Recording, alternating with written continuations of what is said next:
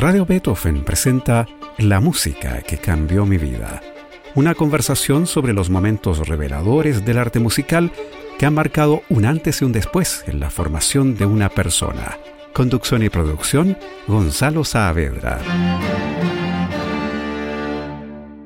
¿Cómo están? Bienvenidas y bienvenidos a este programa en el que indagamos en esos momentos epifánicos que han tenido nuestros entrevistados con ciertas músicas, ciertos compositores o ciertos intérpretes. Hoy estamos con la destacadísima pianista y profesora Edith Fischer. ¿Cómo está Edith? Muy bien, gracias. Preparada para contarle mi secreto de las emociones que he tenido con la música. ah, muy bien. Muchas gracias por haber aceptado nuestra invitación y bienvenida a la música que cambió mi vida. Edith Fischer nació en Santiago en el seno de una familia muy musical. Su padre fue Soltan Fischer, destacado viola y violinista, y su madre Elena Weiss, fundadores ambos de la Escuela Moderna de Música. Cualquiera de nuestros auditores que hayan estudiado piano en Chile y en otros países recordarán las piezas de Mi amigo el piano de Elena Weiss, que consagró su vida a la enseñanza musical de generaciones de grandes músicos y músicas que se han formado en la escuela moderna. Me imagino que en ese ambiente de su acercamiento a la música habrá sido de lo más natural, Edith. Por supuesto, y influyó muchísimo también en toda mi, mi evolución y le he estado agradecida toda mi vida haber tenido en Chile una infancia que no hubiera podido ser mejor en ninguna parte del mundo. Muy joven, usted tocó a los 12 años el concierto para piano número 17 de Mozart con la Orquesta Sinfónica de Chile, nada menos que con Hermann Scherchen en la dirección. ¿Sopesaba entonces la importancia de una presentación como esa a los 12 años? Yo creo que sí. Yo sospechaba, en primer lugar, era tan importante para mí, era una sorpresa tan grande porque eso no estaba para nada previsto. Shergen estaba ensayando con mi mamá una obra en que ella tocaba clavecín y después del ensayo se quedaron conversando un poquito porque yo creo que no podían conversar mucho por problemas de idioma y yo pasé por ahí y Shergen me dice, ¿y tú tocas algo? Le dije, sí, toco, sí, bueno, a ver, tócame algo. Me senté al piano y yo tonta en esos entonces también no, no sabía exactamente lo que significaba Schergen, que era un especialista en música barroca y en Bach, y toqué nada menos que el primer preludio de Bach en Do mayor tres compases y Schergen me paró y empezó a decir que eso no podía ser ese tiempo y que tenía que ser más rápido y que, en fin. Y bueno, me asusté un poco, pero hice todo lo que me dijo. Después me dice, a ver, tócame lo más difícil que tú sabes. Y le toqué la fantasía impronto de Chopin, que no creo que era lo más difícil, pero era lo que yo tenía más seguro. Entonces le toqué eso no me dijo gran cosa y cuando me iba yendo de la habitación, me acuerdo tan bien porque estaba todavía agarrada a la perilla de la puerta, me dice, oye, ¿tocas algo con orquesta? ¿Has estudiado algo para tocar con orquesta? Le dije, sí, he estudiado el concierto de Mozart, 4, 5, 3, en fin, el sol mayor. Nada. Al día siguiente me llaman por teléfono de la Sinfónica que Schergen quería que yo tocara como solista dos semanas después con él. Eso fue el preludio de días en que me citó todos los días, yo creo que estudié con él el concierto de Mozart, en que me ayudó enormemente, me dio consejos que todavía hoy en día los uso y no he cambiado nada de lo que me dijo, que me parece que fue extraordinario ya en esos momentos. Por ejemplo, ¿qué cosas le dijo? bueno, cosas de cómo frasear, de, de sonido, de todo. Me, me, hizo clases en realidad. Quería que yo me fuera a Suiza ya. Entonces, y habló incluso con una señora que yo conocí muchos años después para ver si yo me podía alojar ahí y todo, pero no me dejaron ir y tuvieron toda la razón. La verdad es que hubiera sido demasiado precipitado. Porque después usted a los 17 años partió a Nueva York para tener clases nada menos que con el gran Claudio Arrau. A los 17 años me fui a Nueva York, sí. Fueron dos años con el maestro Arrau. ¿Y qué le quedó de las enseñanzas que recibió de él? Bueno, muchísimo en todo sentido, en, una ética profesional muy profunda, un concepto de lo que significa ser un intérprete y todo eso al lado de enseñanzas precisas para cómo ah, usar el piano en todo sentido, ¿no? Y por supuesto yo, dos años fueron los dos años en que estudié regularmente con él, eh, en que me hizo muchísimas clases, pero yo ya lo conocía desde Chile, me había hecho un par de clases acá y yo ya tenía un concepto de que era mi ideal de manera de, del sonido, de manera de tocar, de actitud como persona, como intérprete. Así que cuando tuve, tuve la beca para Estados Unidos, no vacilé ni un momento dónde tenía que ir y dije que quería ir a estudiar con él. Contacto con él en realidad toda la vida la relación fue cambiando evidentemente porque yo me transformé también en una persona adulta y que tenía mi propio camino y lo que a él le daba mucho gusto, me ayudó muchísimo en cuanto a carrera. Y claro, entonces ya casi se hace una amistad y no al principio que llegué ahí pensando que era un ídolo en realidad y, y no me atrevía a, a decir mucho que sí, muchas gracias, ¿no? por todo lo que me aconsejaba. Usted después ha hecho una carrera internacional impresionante y se ha presentado en múltiples escenarios en solitario con las mejores orquestas y ha hecho varias grabaciones, entre las que se cuentan algunas de las sonatas de Beethoven, de las que ha tocado el sitio completo 12 veces. Yo tuve la suerte de escucharla Edith cuando lo hizo en Barcelona en 1994 en una serie de conciertos inolvidables. Usted ha estado ante las más diversas audiencias. ¿Cómo se compara el público chileno con los otros que usted ha conocido? Bueno, es muy difícil comparar los públicos porque la reacción del público según el país se muestra de otra manera. Eso no quiere decir que sientan de otra manera, pero por ejemplo los argentinos hacen mucho más ruido y gritan muchísimo más y los japoneses no hacen casi nada durante el concierto, aplauden así juntando las manitos y después al final del concierto recién se desatan, los holandeses se paran y de repente uno se encuentra frente a una sala entera de pie. La primera vez que vi eso me impresionó muchísimo. Fue después de un concierto en que en realidad creo que fue muy, muy bueno. Toqué el primer concierto de Beethoven con, en La Haya con Fano Terlot, todavía muy al principio de mi carrera europea, y termino de tocar y veo que todo este teatro enorme está de pie aplaudiendo y bueno, casi me, me desmayé de, de emoción ahí. Muy bien. Para este programa usted eligió el, el, primero, el alegreto de la séptima sinfonía de Beethoven, una obra completada en 1812 y estrenada en 1813. Se trata de un movimiento famosísimo, un tema con variaciones extraordinarios, muy bonito. Además, usted pidió la versión del director Eric Kleiber. ¿Por qué esta es una de las músicas que, ha cambiado su vida? Porque fue la primera vez que yo consciente, o sea, yo escuchaba música, yo creo que antes de nacer, pero es uno de mis primeros recuerdos conscientes que yo pregunté, ¿y qué es eso?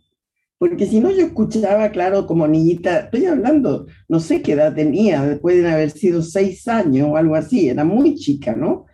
Y escuché esto y pregunté qué era, quién había escrito esa música, y realmente me saltaron las lágrimas. Y me acuerdo de Kleiber, porque él dirigía, y me acuerdo de la sensación de energía que había, porque él casi no se movía, pero uno sentía en su en su espalda, que estaba todo el ritmo de la música ahí dentro. Y yo dije, ay, yo tengo que tocar, bueno, no, no pude tocar eso, por supuesto, pero me acercó, me di cuenta que Beethoven para mí tenía un significado especial. Bueno, ¿qué le parece que escuchemos entonces el comienzo del alegreto de la séptima sinfonía de Ludwig van Beethoven? Interpreta la orquesta del Concertgebouw de Ámsterdam dirigida por Eric Kleiber.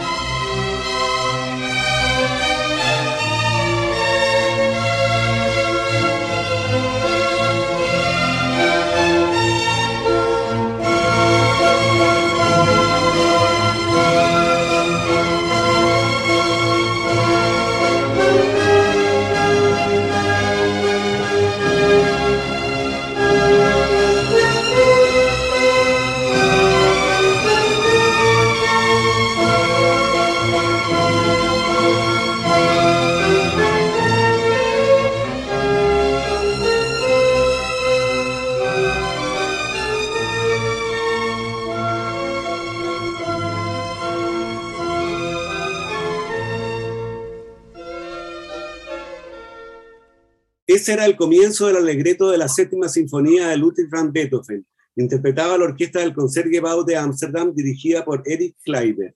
Estamos con la destacada pianista chilena Edith Fischer en la música que cambió mi vida en Radio Beethoven. Cambiamos de registro ahora porque la segunda obra que eligió Edith Fischer es Poisson d'Or de Claude Debussy y que está en el segundo libro de las imágenes que este compositor francés escribió para el piano en 1907. Poisson d'Or es una obra entretenidísima para el que la oye, me imagino muy difícil para el que la interpreta, pero ¿por qué es una de las músicas que han cambiado su vida? porque me hizo descubrir las posibilidades increíbles del piano cuando escuché también muy, muy chica a Walter Giesekin, que vino a Chile y tocó en el municipal, y hizo Debussy y Ravel, y yo me quedé simplemente con la boca abierta y asombradísima de que en un piano se pudieran hacer tal cantidad de sonoridades diferentes. Y me abrió un mundo que me ha impresionado hasta el día de hoy y me encanta todavía mucho tocar eh, Debussy, tocar Ravel, que hice toda la obra. Así es. Y, creo que es algo maravilloso justamente que tenemos en el piano y que he tratado de yo también aprovechar al máximo. Bueno, ¿qué le parece que escuchemos entonces Poisson 2 de Claude Debussy? Interpreta al extraordinario pianista alemán de origen francés Walter Gieseking.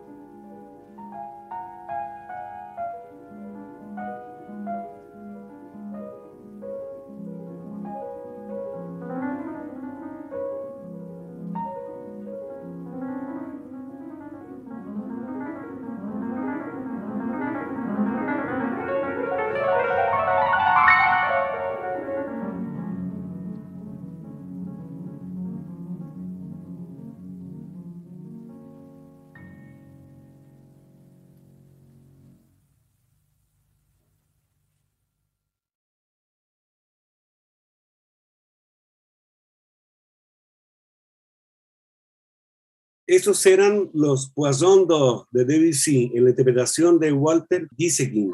Estamos con la destacada pianista chilena y profesora Edith Fischer en la música que cambió mi vida en Radio Beethoven. Edith, usted ha tenido una gran carrera como concertista, pero también la ha combinado con una gran carrera como pedagoga. ¿Cómo que ha sido tan importante para usted? ¿Cómo se combinan ambas cosas? Bueno, yo creo que se combinan muy bien. Y además, al mirar hacia atrás, yo puedo mirar muchos años para atrás actualmente, creo que la labor pedagógica ha sido igualmente importante y quizás que tenga más consecuencias para el mundo que lo que yo he hecho tocando yo misma. He tenido alumnos en todas partes, o sea, en primer lugar en los países donde he vivido, en Suiza y en España. Pero como he hecho muchas masterclasses, hay alumnos repartidos realmente en todas partes. Además que muchos vinieron a Suiza a estudiar conmigo. Ahí tuve alumnos eh, japoneses, muchos argentinos y un poquito de Chile, no mucho, pero un par. y brasileros y de toda Europa, por supuesto. Así que creo que eso es muy importante porque he tratado de transmitir lo que yo tuve la gran suerte de aprender primero con mi mamá, que era una profesora excepcional, y enseguida, por supuesto, con Claudia Rado y Rafael de Silva, su ayudante. Y creo que el hecho de transmitir esto debe haber llevado a muchos lados conceptos que es importante conservar entre los músicos. Y por eso la enseñanza me ha traído siempre, creo que uno aprende mucho enseñando también, puesto que para explicar a los otros tiene que aclararse las ideas uno mismo y cosas que se hacen fácilmente o con intuición, cuando ya las quieres enseñar, es necesario aclararlas y que no sean nada más que intuitivas, sino que se sepa decir por qué y cómo, dentro de lo posible. Y he tratado siempre de enseñar un poco siguiendo el mismo sistema que siguieron conmigo, que es tratando de desarrollar y respetar la personalidad y lo que tienen que decir los alumnos. Eh, o sea, no se trata que toquen como yo o que yo haya tratado de tocar como a Raúl, lo que de todas maneras no se podía, pero en fin, sino que, que desarrollen su propio mensaje dándole lo más posible de medios para hacerlo, ¿no? Claro que sí. Y me, me, preguntaba, porque como la próxima obra que usted eligió es el, el octeto en mi bemol mayor para cuerdas opus 20 de Félix Mendelssohn, es una obra muy precoz, ¿no? Mendelssohn tenía 16 años cuando la compuso. De hecho, eso lo pone incluso encima de Mozart en términos de su precocidad, ¿no? De alcanzar una obra maestra a tan temprana edad. Y le quería preguntar, porque usted también fue una pianista muy precoz, ¿cómo se lidia con esa precocidad? ¿Se necesita algunas virtudes especiales para, para no perderse, por ejemplo? Yo creo eso le tengo que estar muy agradecida a mis padres, porque fue todo muy natural. Y cuando toqué un concierto es porque tenía un programa que ya estaba aprendido bien, que encontraban que eso se lo podía tocar a cualquier persona, no solo a mi casa, a mi abuelita, ¿no? Y, y no me forzaron nunca y me encantó siempre tocar en público y compartir lo que yo mm, hacía con más gusto. Así que no, no creo que eso me causó ningún problema en realidad. Y desde el punto de vista social, como no fui al colegio, podría haber sido importante el hecho de estar aislada, porque los pianistas somos solitarios, ¿no? Pero como yo tenía la suerte de estar en la escuela moderna, y en esos entonces, al principio, vivíamos en el mismo lugar que la escuela, tenía ocasión de estar con muchos jóvenes y chicos que eran también que estaban aprendiendo música, o sea, no, no, me sentí nunca sola por eso. Oiga, hablemos del octeto de Mendelssohn, que es una obra deliciosa, juvenil, llena de descubrimientos musicales, partiendo ya desde la formación, porque hacer un octeto en 1825 constituía toda una novedad, ¿no? Cuéntanos cuál es la historia con este octeto, Edith. Esa es una historia más personal ya. Mi papá murió muy súbitamente en, en México tocando. Así es. Para mí eso fue un shock sumamente fuerte. Y yo tenía, en el momento en que me anunciaron su muerte, eh, tenía varios conciertos sumamente importantes que hacer con orquesta, tenía que tocar y sola en distintos países. Estaba viviendo yo en Suiza. Y lo hice porque pensé que a mi papá le daría mucha pena que por él yo anulara es, esas actuaciones. Y hice cuatro o cinco conciertos y después me vine a Chile, donde toqué también en el Instituto Goethe un concierto en homenaje a mi papá y después me di cuenta que eso había sido un esfuerzo imposible y que me había vaciado, no puedo usar otra palabra. En realidad tocaba porque tenía que seguir estudiando y tocando, pero sentía como que estaba vacía, que no tenía deseos de expresar ya más nada. Entonces pasé un tiempo bastante largo así, hasta que un día mi hermano Edgar, que estaba en Europa también, el chelista, el famoso chelista. Me, invitó, me dijo Alberto Lisi, el violinista, a Gstaad para conversar sobre próximos conciertos. ¿Por qué no vienes conmigo?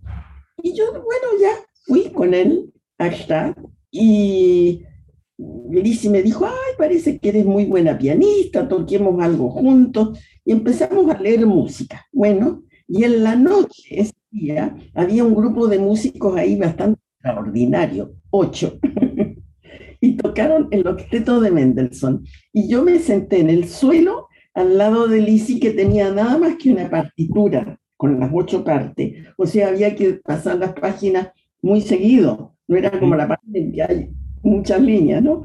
Así que yo me senté en el suelo y fue tal la emoción, me dio pero tanto gusto escuchar esto en ese ambiente, porque estábamos todos en un ambiente totalmente amical, sin público, sin obligaciones, sin nada, tocando con un entusiasmo loco y me pareció que me desperté a la música nuevamente con esa obra y con ese ambiente.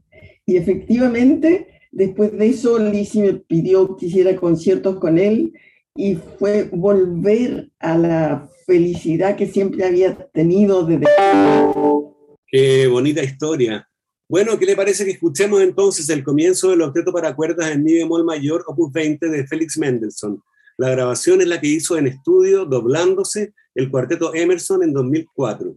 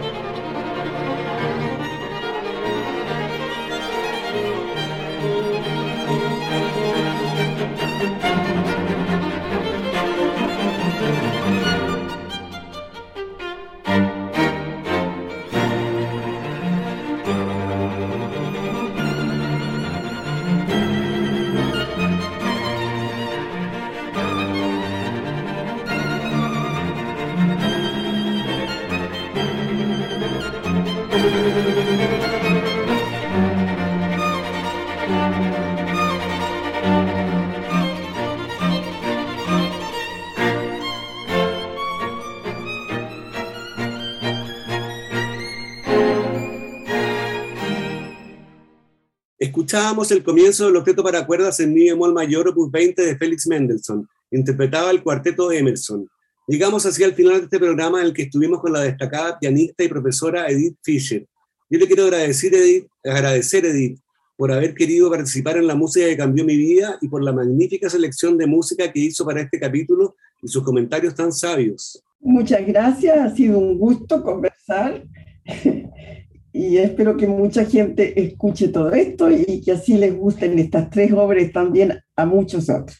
Por supuesto que sí. Muchas gracias, Edith. Y a ustedes los dejamos convidados para una nueva versión de este programa el próximo domingo a las 13.30 horas.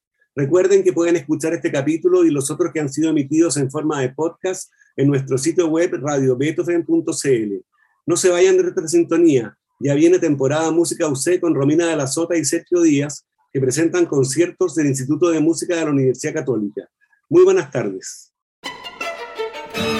Radio Beethoven presentó La música que cambió mi vida, una conversación sobre los momentos reveladores del arte musical que han marcado un antes y un después en la formación de una persona.